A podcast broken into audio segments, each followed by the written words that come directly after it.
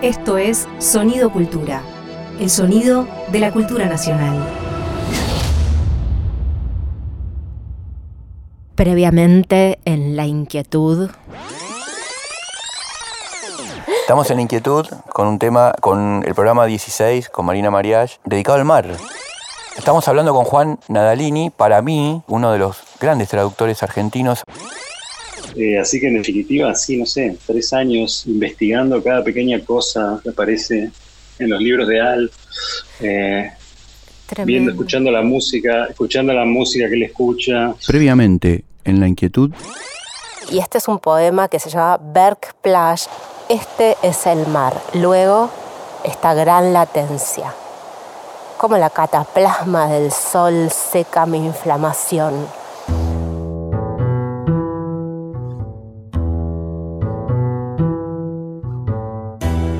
Viajar hacia el fin de la noche, navegar a la deriva de las palabras, buscar los restos en el naufragio. Fabián Casas y Marina Mariage en La Inquietud.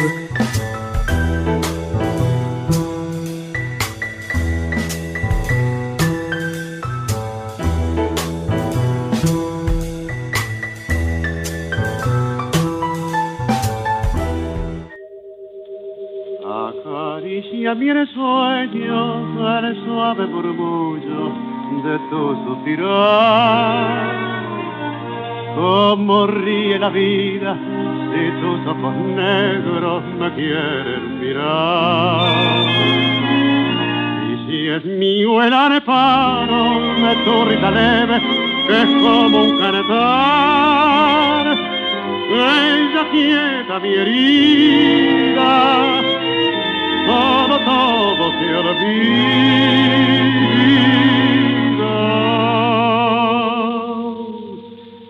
El día que me quiera, la rosa enganada se vestirá de fiesta con su mejor color.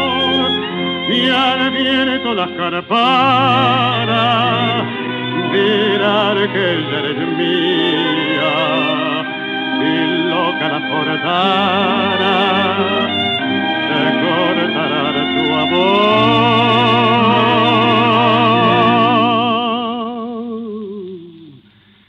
La noche que me quiera desde el azul del cielo las estrellas celosas los mirarán pasar.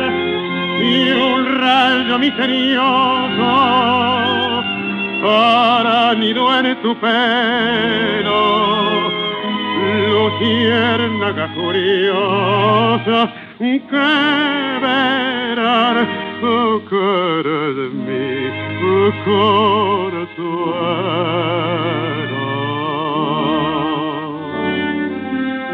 El día que me quieras, eh, Carlos Gardel, estoy con Marina Mariach, yo soy Fabián Casas, La Inquietud.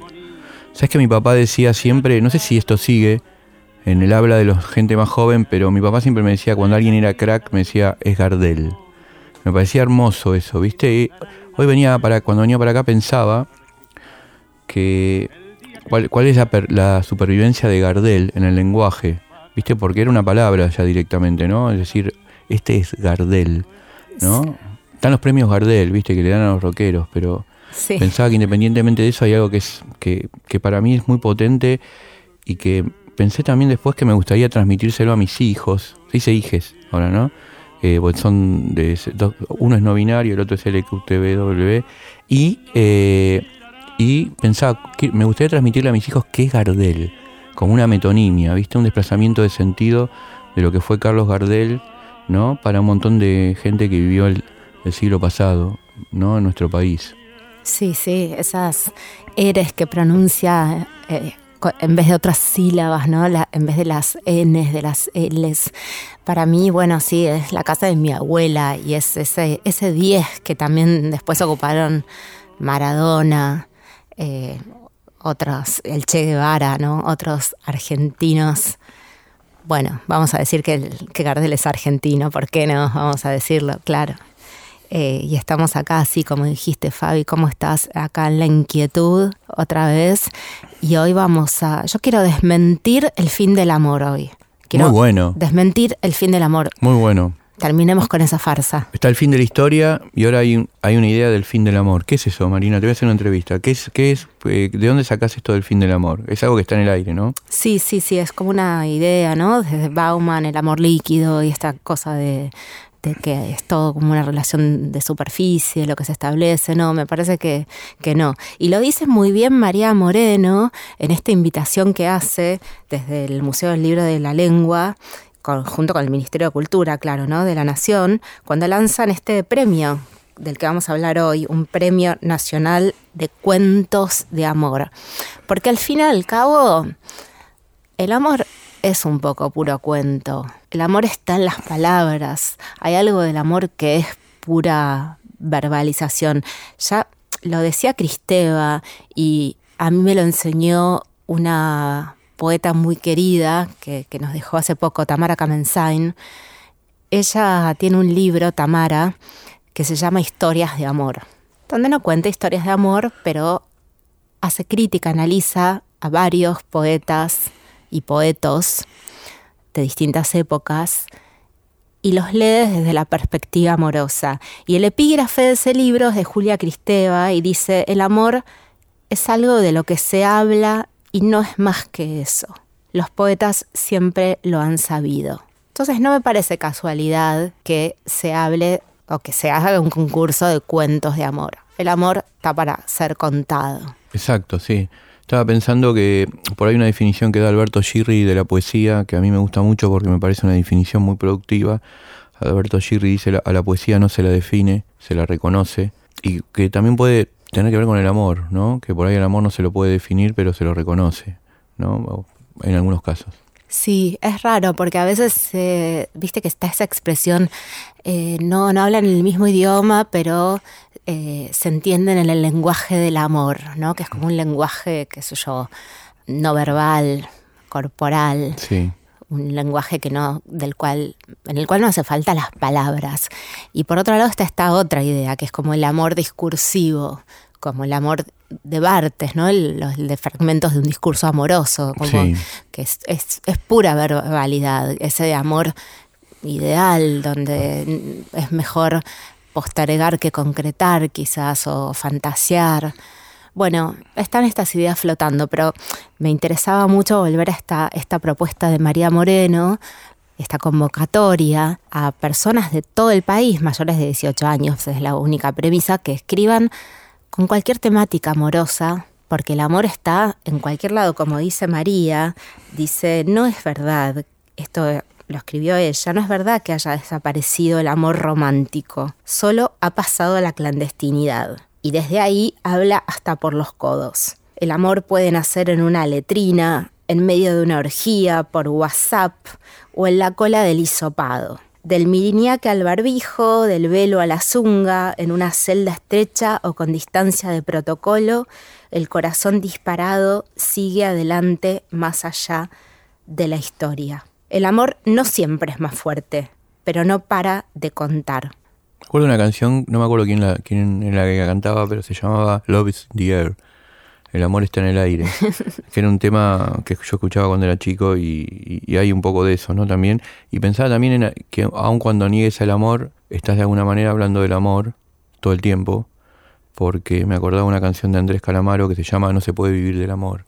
Y es una canción eh, que en realidad está de alguna manera, aunque la presente de manera deceptiva, está vindicando el amor, ¿no? Porque habla todo el tiempo de eso, ¿no? El amor es algo que necesitamos todos y que no es un combustible a veces caro y difícil de conseguir, pero es fundamental, ¿no? Me parece súper interesante esta canción que traes porque es como, ¿viste esta fórmula que se usa ahora que se usa mucho para la política? Pero no se puede vivir del amor, pero no se puede vivir sin amor. ¿no? Exacto, sí, también, sí.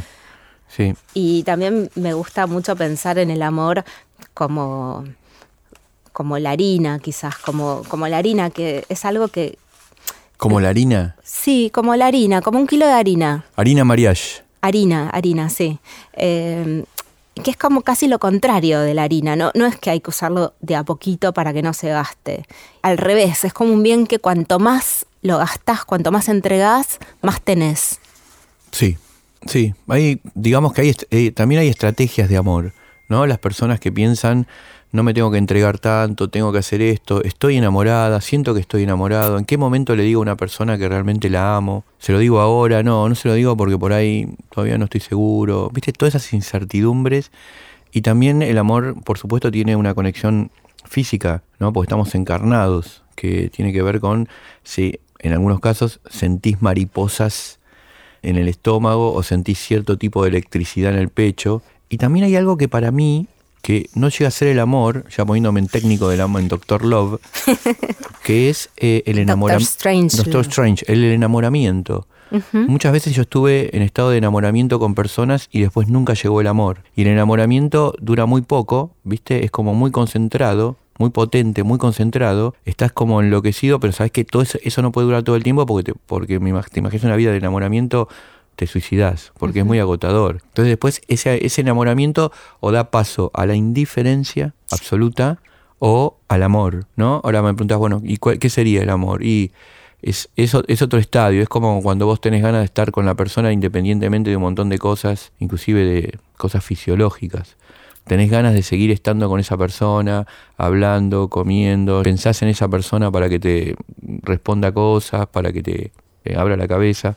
Yo siempre pensé, hay una, hay una cosa que siempre me llamó la atención, que es que se considera a las, ¿cómo se dice? A las, que una persona con suerte, con las mujeres, desde el lugar muy de varón, dicen, este tipo tiene suerte con las mujeres porque sale con muchas chicas en general. Y en realidad tener suerte con las mujeres para mí es todo lo contrario, es una, una cuestión de calidad. Es que cada una de las mujeres con las que estuviste te rompió la cabeza, te abrió el cerebro, te abrió el corazón y hizo que tu vida fuera más peligrosa e inquietante, mejor. Sí, lo podemos pensar incluso sin los términos mujer y varón. Sí, lo que pasa es que yo siempre pienso desde el, varón. Ah, él piensa en sí mismo. No, bueno, yo pienso del amor también como, como una corriente, como un flujo.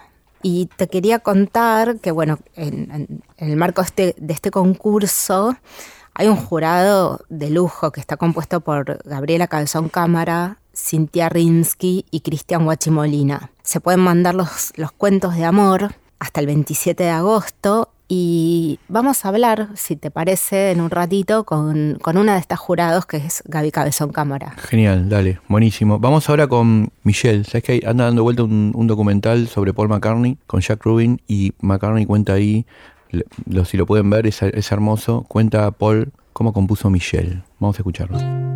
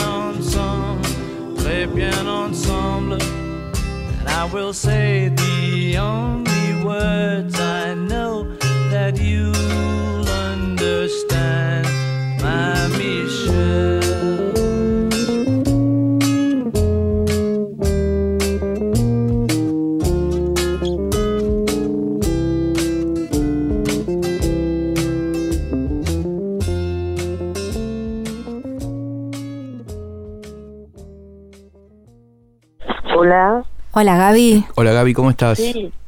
Hola chicos, ¿cómo están? Buen día. Buen día. ¿Cómo va todo? Bien, ¿lo vuestro? Bien, acá estamos en la inquietud con Fabi y nada, te llamamos porque en medio de esta pandemia que trae tantas pérdidas y también tanta sensación de, de desamor o de falta de amor, ¿no? Como de, de, carencia. El Museo del Libre de la Lengua y el Ministerio de Cultura de la Nación lanzan este concurso de cuentos de amor. Y estábamos acá discutiendo con Fabi, o charlando en realidad, si el amor es puro cuento, si el amor es palabras. Y bueno, vos sos jurado de este concurso, así que queríamos que nos contaras un poco cómo pensás el cuento de amor o el cuento del amor. Ah, ¿qué, ¿qué, pienso? Bueno, en este caso el amor va a ser palabras porque van a ser cuentos, ¿no? Eh, así que sin dudas. Buenísimo. Después, las historias de amor, o sea, la capacidad de generar narración del amor, de generar poemas, de generar expresiones de toda índole, dibujos, canciones, es infinita. El amor es una usina infinita de, de expresiones humanas. Eso puedo decir seguro. Y no sé, ahora me quedo pensando. ¿Cómo estás, Genia? ¿Tenés un cuento de amor? ¿Te, te gusta un, un, cuento de amor que vos reconozcas? Por ejemplo, a mí me pasó, te digo rápidamente, vi una película de unos sí. cow cowboys gay que se llama Secreto en la Montaña, en español. Ah, qué locura, eh, la primera vez que la vi no me gustó, la tercera, la segunda vez que la vi me pareció buena, la tercera vez me pareció genial y ahora me parece una de las obras maestras de las historias de amor de todos los tiempos y cuando el cowboy mira la, la, la, la camisa de, de, su novio, viste, después que murió, me lloro siempre, sí. lloro siempre, aún en la repetición. ¿Tenés historias de amor, cuentos de amor que te gustan, películas de amor que vos decís, esto es, me conmovió? Mira, me gustan todas las de Almodóvar, que de alguna manera u otra son de amor y lloro. Con todas ellas, Mirá. novela me volvió loca, Ada o el ardor. Qué comienzo, es ¿no? Una novela, uf, Uf. es impresionante, es impresionante. Tal vez sea mi novela de amor favorita. Otra mirá, mirá, ¿por loca. qué? Pará, me interesa eso, Ada o el ardor, porque es una novela que he tenido gente amiga que está fanatizada con esa novela de Nabokov, ¿no? Vladimir Nabokov. Uh -huh. Yo tuve la desgracia que siempre cayó, viste, en la, las, las, las, ediciones que tenían en letras muy chiquitas. Viste que es una novela densa.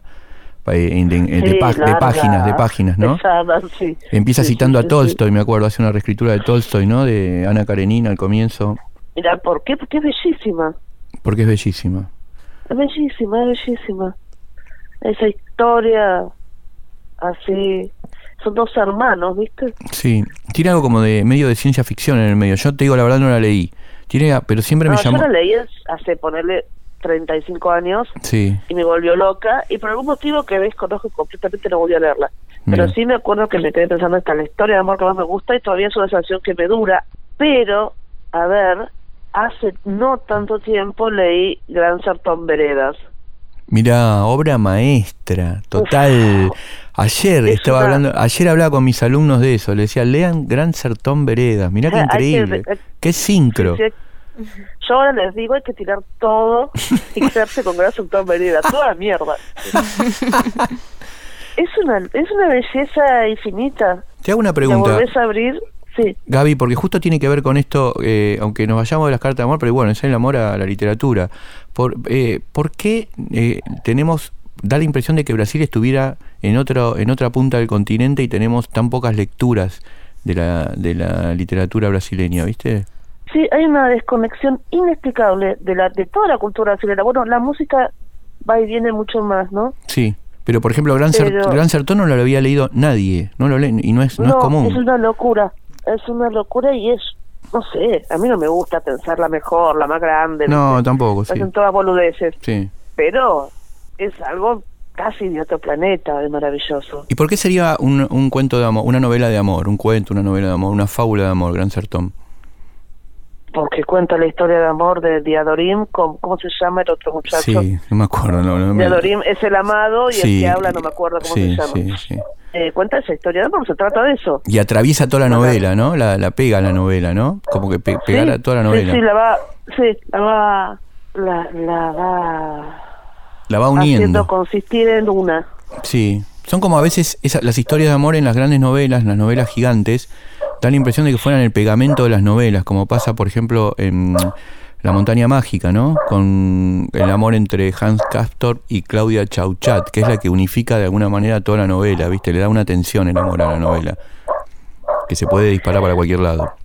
Sí, sí, es, es un, así como antes decía que, que es una usina de, de expresiones, el amor, Sí. eh, también es algo que te permite trazar como un eje y alrededor de eso hacer cualquier cosa. Pues es una guerra, pasó un extraterrestre, comieron café con leche con medias lunas, seis páginas seguidas y siempre está el amor. ¿Y te es fácil escribir una novela sobre el amor? ¿Con amor? ¿Con, con los personajes No, se enamoran? O sea, con amor y que se enamoren me es facilísimo. Mira, Toda de amor no sé si podría. mira. Bien ahora, rosa, sí, ¿viste? Tendría Sí. que intentar, por ahí sale. Escúchame, ¿y estás enamorada ahora? Sí, Bien. estoy enamorada. ahora. ¿Estás mejor enamorada? Eh, o viste que hay gente que te dice, no, el amor es medio pesado, es un plomo, estoy todo el día en estado de tensión. Y, otro- y otras personas te dicen, cuando estoy enamorado soy, es, es lo mejor. Y yo no, viste que el amor tiene sus idas y vueltas. Sí, es como una canción Eh, de Nirvana, ahora- es como una canción de Nirvana, ¿no? Pum, sube, claro. Sube, baja, da vueltita. Ahora estoy tranquila. Lo más, lo más bien.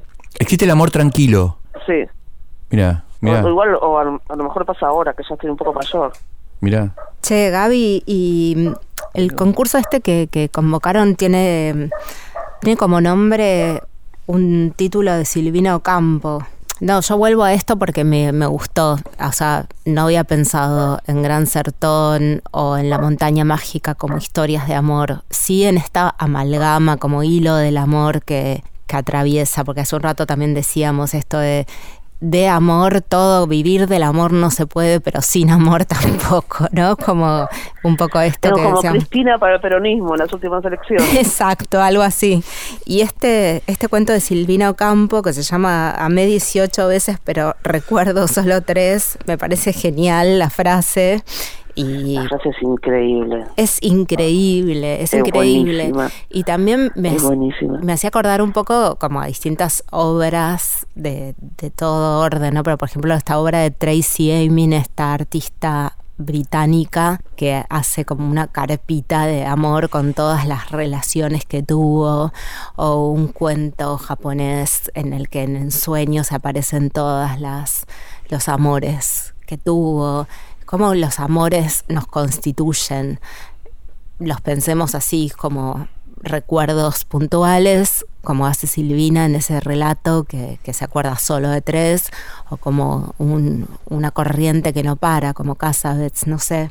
Sí, totalmente. Una cosa interesante también de la propuesta de este concurso, la propuesta de María Moreno, es que habla de amores eh, románticos, pero también habla, o sea, de amores de pareja, pero también habla de, de o bueno, o de, o de tres o de cinco, pero románticos al fin, y pero también habla de, de, de animales, de, de plantas, ¿viste? Que dice, habilita historias de amor de toda índole.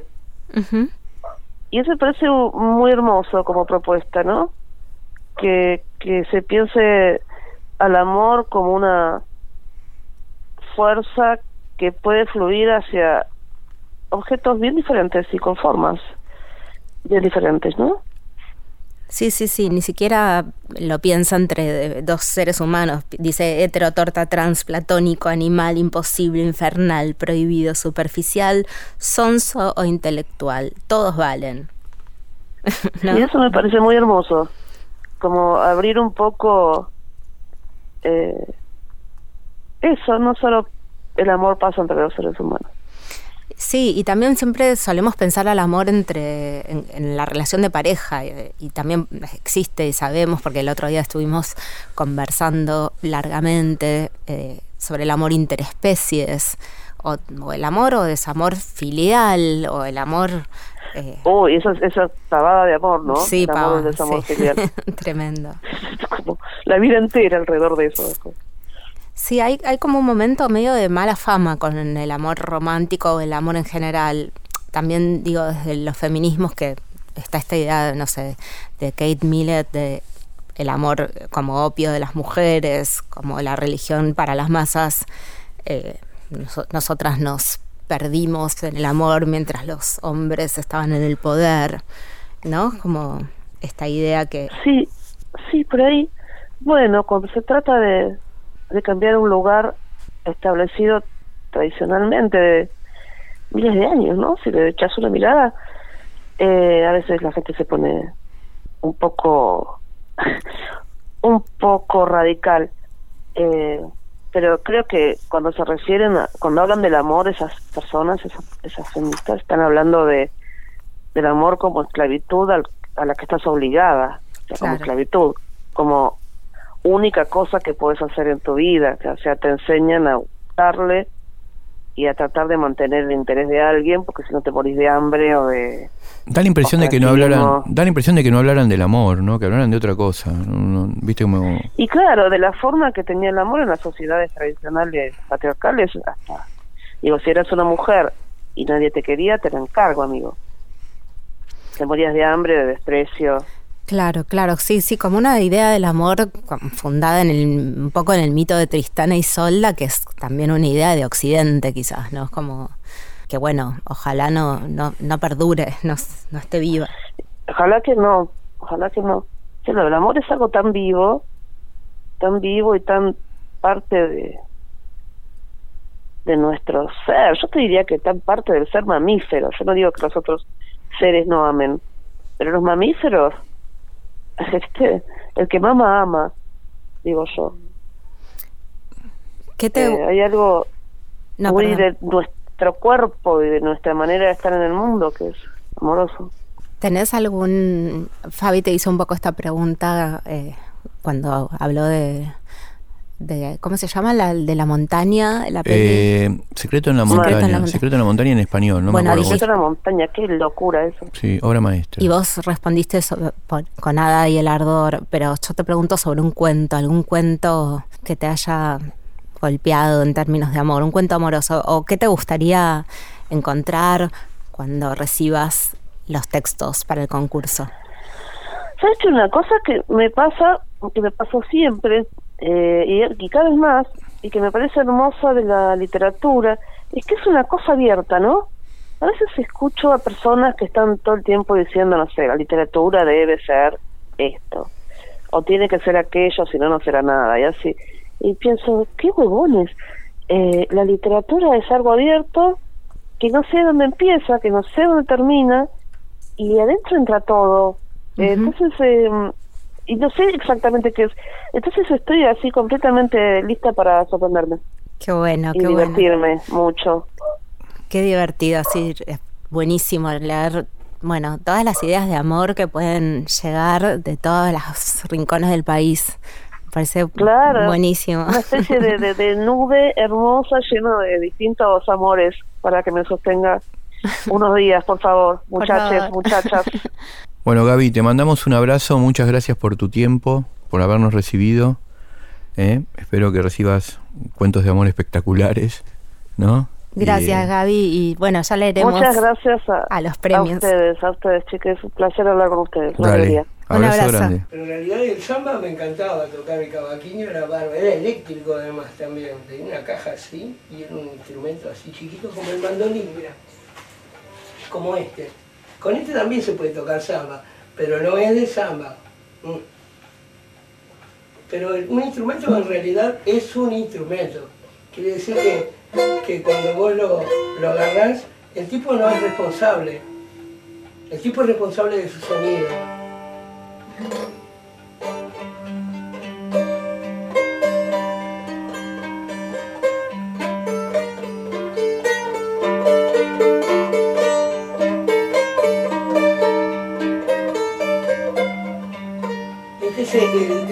primer tema que compuse en el mandolín.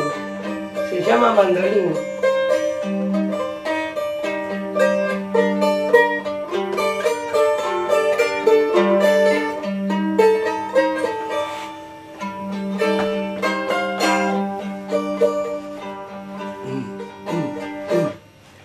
Tiene una mirada ebria de palabras y poesía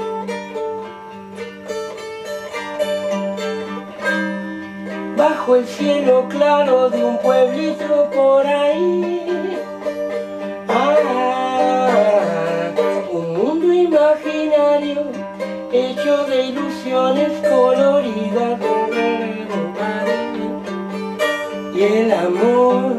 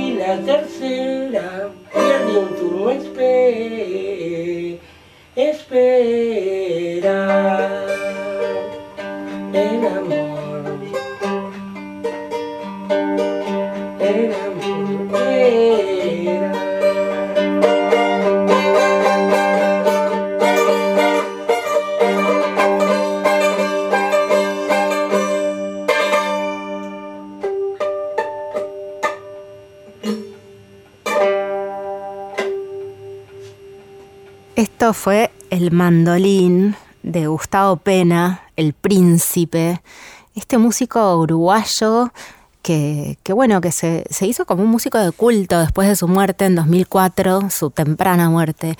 Un músico muy, muy raro, muy especial, que después varios otros tomaron para versionar, que estuvo en Brasil, que tuvo muchas influencias. Bueno, grabó acá en los estudios Panda. Los invito a escucharlo. Está muy, muy bueno, muy lindo el, mandolín de Gustavo Pena, El Príncipe. Y seguimos hablando de los cuentos de amor y del amor es cuento, puro cuento. ¿Sabes qué, Fabi? Yo me acordaba de que hay algo como que te introducen al amor con los, con los cuentos infantiles. No sé si vos te acordás algo de eso. Puede ser, sí, sí. Puede ser que algunos cuentos. Mira, a mí en realidad lo que me introdujo al amor fue una, una película que me, me parece hermosa, que hace poco también se le hice ver a mis hijos que es eh, Melody. Es una- Melody. sí, es una película donde se casan dos nenitos, se escapan. Se casan de la manera más linda que, la que, que es la que te podés casar, que es no por reglas, ni por con papeles, ni toda esa estupidez, sino que ellos se casan y la ceremonia se la hacen los compañeros del colegio y se van en una zorra los dos escapando de los profesores mientras suena un tema que si no me equivoco de Crosby, Still, Nash and Young. Y eh, eso fue una introducción al amor para mí cuando era chiquito, ¿viste? Ver ver eh, hay una canción tiene música de Bee Gees De Bee también Gees, sí. increíble, To Love Somebody que fue un éxito de los Bee Sí. Gees. Y me acuerdo que hay, una- hay un momento donde eh, el nenito gana una carrera y para ganar la carrera, ¿no? El personaje principal, el nenito, piensa en Melody, en la chica. Está pensando en la chica y eso lo hace correr, proyectar y llega y gana. O gana o no me acuerdo si gana o pierde, pero, pero corre sin parar porque lo que lo mueve es el amor, ¿no? Es, es recordar a Melody. Ese es un momento inolvidable para mí de la película. Sí, cuando se escapan en la zorra, para mí Sí, también. Yo final, ¿no? Ahí aprendí cómo se decía, que eso era una zorra, ¿no? Esa, Sí. esa maquinita que subís y bajás en la, en la vía. Yo, bueno, tuve un problema con Melody porque eh, lamentablemente me confundí, tuve un problema de, de identidad, estaba convencida de que yo era Melody. Mirá, mirá. Sí. O sea que te conmocionó. Sí, sí, sí, me tuve un problema así de mimesis, de, de identificación. Yo estoy, yo toda mi vida crecí pensando que era ella. sí, que- Vos sabés que también ahí hay otra historia de amor en Melody, porque son dos historias de amor. Es una historia de amor del chico con Melody y hay una historia de amor del compañerito mayor, el que hace Sí. el lío, todo, que está, que está de alguna manera enamorado del chico también. Del chico, claro. ¿no? sí, y después siente celos cuando el, cuando el otro neni- cuando el nenito se va con Melody. Hay también esas, esa historia de amor que tenemos también con nuestros compañeros ¿no? y compañeras. Viste, ahí hay dos historias de amor.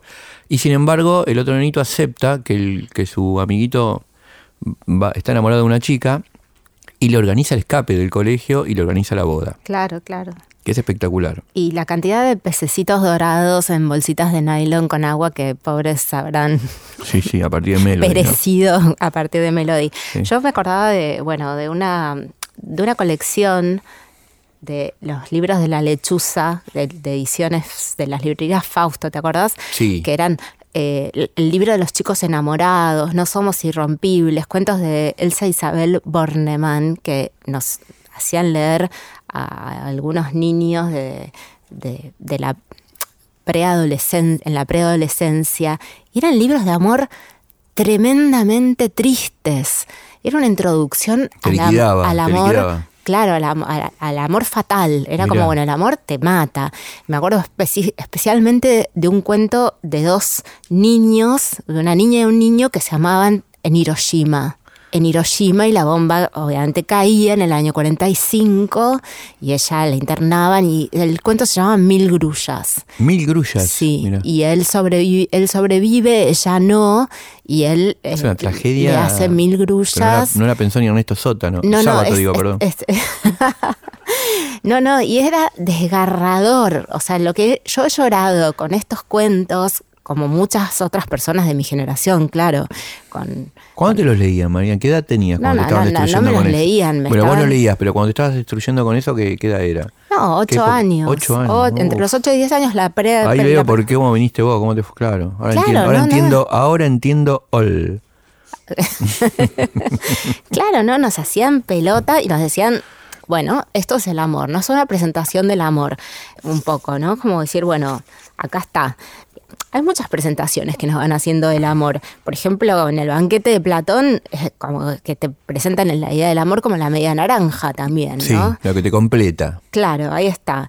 Y, y- y también in- incluso antes en los Corintios, ¿no? En, en- en el Nuevo Testamento está toda esta idea del amor, que, que el amor es paciente, es servicial, no es envidioso, no hace alarde. A mí me encanta ese pasaje, pero es fuerte también, es como una indicación, una definición muy, muy, muy muy clara y muy precisa de cómo es el amor. El amor todo lo disculpa, todo lo cree, todo lo espera, todo lo soporta. Sí, eso tiene algo que ver después, mucho tiempo después, tomado de la película Love Story, una historia de amor, que también es trágica, como estos cuentos que estás contando vos, porque la chica muere, sí. ¿no? Y Ryan O'Neill, eh, no sé qué, ellos discutieron, porque las, las parejas discuten aún cuando uno se va a morir, discuten igual.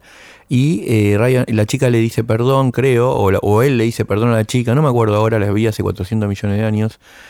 Y eh, uno de los dos dice, amor es nunca tener que pedir perdón. Ay, sí, es terrible. Es una frase, frase, malísima, malísima que estaba en es una frase de ¿cómo se llama?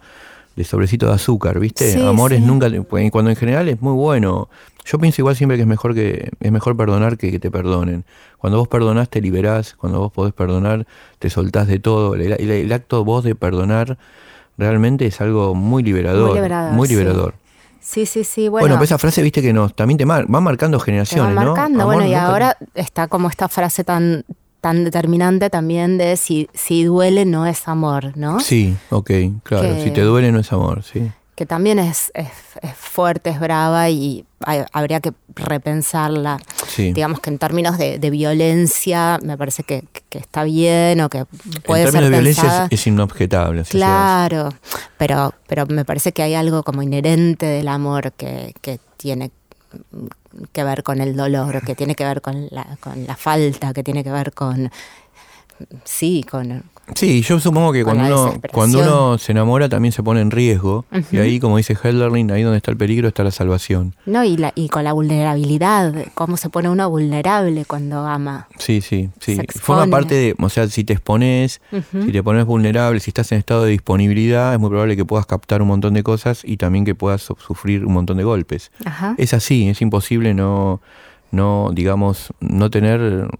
Yo pienso que hay una cosa que es central para las personas. No me gusta la gente llorona.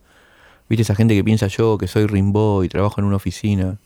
Eso, la gente que no tiene amor por su destino, me, me doy cuenta que me, me, me choca. Trato de que con mis amigos y amigas, trato siempre de, ser un evangelista de el amor por, su- por tu destino, el amor fati, ¿no? Que es, que es que para mí es una actitud muy potente en la vida, cuando sobre todo porque la identifico en otras personas y aprendí mucho de esas de, de ese tipo de gente que te, te dice no llores, ¿viste? acepta tu destino, tené que tener cariño por las cosas que te pasan. eh, Bueno, yo, yo ahí discrepo con vos, porque por un lado, no creo que se trate de gente llorona, sino quejosa, pero bueno, son distintas maneras de decir lo mismo, pero no creo en el destino. Mirá vos. No creo en el destino, creo que se puede torcer el destino. Si no es como entonces decirle- crees, crees en el destino, porque lo que se puede torcer es lo que existe. Algo que no existe no lo puedes torcer. bueno, digamos que si existiera se podría torcer, no estamos predeterminados, o sea, una persona que, que nace en una situación eh, horrible, de condiciones materiales muy feas, Sí, eh, lo podría puede, puede, puede, puede estar en otro lugar. Yo igual lo pensaba de otra manera el destino. Pensaba el destino como la frase de Jung que dice el destino es todo lo que yo no sé de mí. No lo pensaba como algo que está organizado, sino como algo que no sabes qué es y que te va sucediendo de golpe, ¿viste? Entonces vos frente a cosas que te suceden puedes tener dos actitudes, decir, esto es una, no sé, algo que me mandó el destino, qué horrible lo que me pasó, yo justo a mí, me pa-". y otra, decir, bueno, no, voy a enfrentarme a esto, voy a tener una actitud, eh, ¿cómo se dice? Eh, de, activa con respecto a esto y voy a tratar de metabolizarlo en algo potente, ¿no? O de convertir el dolor en aventura. Ah, bueno, eso es otra cosa. Lo Claro. que pasa es que no lo llamaría destino, pero bueno, sí, la vida nos va poniendo cosas por delante. Yo pensaba más en. eh, bueno, ¿sabes qué? Sí. Estaba pensando. Te quería preguntar una cosa. Dale, vos leíste, porque yo pensaba, cuando vos hablabas de, los, de estos libros y todo, yo tengo el recuerdo de que empecé a escribir poemas de amor porque estaba enamorado cuando era chiquito. ¿Viste? Empecé como intentaba, me parecía que era algo que, que valía la pena intentar, ¿no? Escribir poemas de amor o escribir. Y en esa época cayó en mis manos un libro de Pablo Neruda que se llama 20 poemas de amor y una canción desesperada y a mí me voló la cabeza. Quería saber si lo habías leído. eh, sí, lo leí en algún momento, pero no me acuerdo muy bien. No, no soy muy fan de Neruda. Sí estaba pensando eh, en los animales. Mira. Nada que ver. No, nada que ver. Está bien, no importa. ¿Por, por qué? No, porque estaba pensando como eh, en distintas maneras de pensar el amor, como por ejemplo, eh, eh, Simón de Beauvoir eh, hace esta distinción, ¿no? Como que para los hombres el amor es como una ocupación, pero para la mujer es como la vida entera, es, es el amor como el eje central de la vida. Y bueno, bien considerando como esta distinción que hace. Y- y Freud tiene como dos momentos que yo los pienso como dos momentos en los que él define el amor o cómo se ama y dice que tampoco las mujeres aman igual que los hombres. Y en, en- al principio eh, en introducción al narcisismo más o menos en 1914 él habla de que las mujeres aman como los gatos. Esto no lo dice así dice bueno de otra manera pero yo digo como los gatos. Y después más adelante cuando él habla de la angustia de la castración, para mí ya es como que habla de las mujeres eh, aman como los perros. O sea, primero aman eh, lamiéndose a sí mismas de una manera vanidosa, como que se aman a sí mismas. Y después como los perros, de una manera donde en realidad están eh, necesitadas, buscando, eh, como en realidad desesperadas por el otro.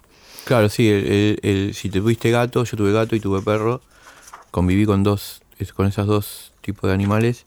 El gato es más displicente, ¿no? Es menos, es más, más reacio, a- es menos empático, lo que no quiere decir que no sea muy cariñoso también a su manera. Y el perro es mucho más empático, ¿viste? El perro está todo el tiempo con vos, necesita, vos podés dejar a un gato en tu casa mucho tiempo sin, sin remordimientos, pero un perro no. ¿No? El perro, yo siempre me acuerdo cuando tenía mi perra Rita, estaba todo el tiempo preocupado por cómo iba a ocupar el día de ella también, ¿viste? Es una es un amor demandante, ¿no? Porque es muy es, digo, le gusta estar con los con, con sus dueños. Sí, son por ahí dos formas de amar. No creo que sean las únicas, pero pienso que pueden ser como dos maneras de amar, como perro o como gato. ¿Sabes que me parece que en un poema tuyo hay una reversión de los 20 poemas de amor de Pablo Neruda? Ah, porque hay, hay una parte que dice quisiera verte bailar como un perro, ¿eso? No. Ah, Me gusta cuando callas como estás con ausente. no, eso no.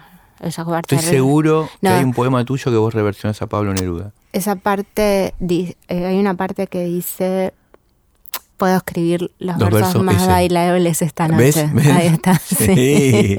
Mirá qué memoria, lo saqué. Sí, sí, me lo quería sacar como un tirauso. Sí, sí. Me gustas cuando callas. Por, ¿Puedo No. escribir? No, puedo escribir los versos más tristes esta noche y vos lo, dicen, ¿puedo? bailar ¿Cómo es? Bailables. Sí.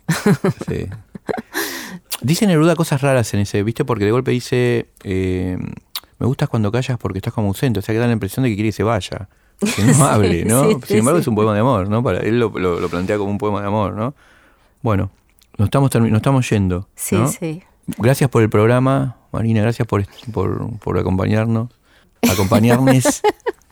No, gracias a vos, Fabi. Vamos a escribir Lo cartas- hacemos juntos. Vamos a escribir cartas de amor, por eso te digo. No, no es de cartas, este es de, cuen- es de cuentos. cuentos, cartas. Cuentos. Una carta puede ser un cuento también. Hicimos ¿Sos un programa de cartas de amor Sí, también. y este es de cuentos de amor por un concurso que lanza el Ministerio de Cultura de la Nación y que están todos invitados a participar hasta el 27 de agosto. Nos vamos con aire de amor de almendra. pesar de que he vuelto a mis tierras de inocencia, canta amor desde adentro. Tus pelos dan brisa a los cerros,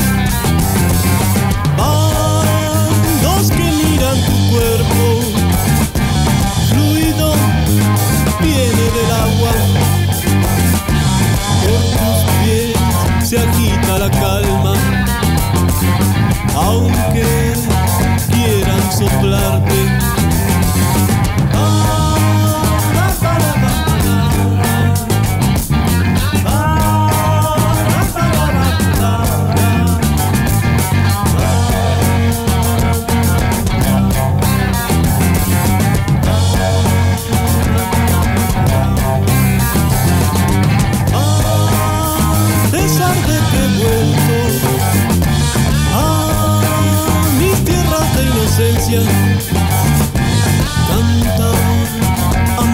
living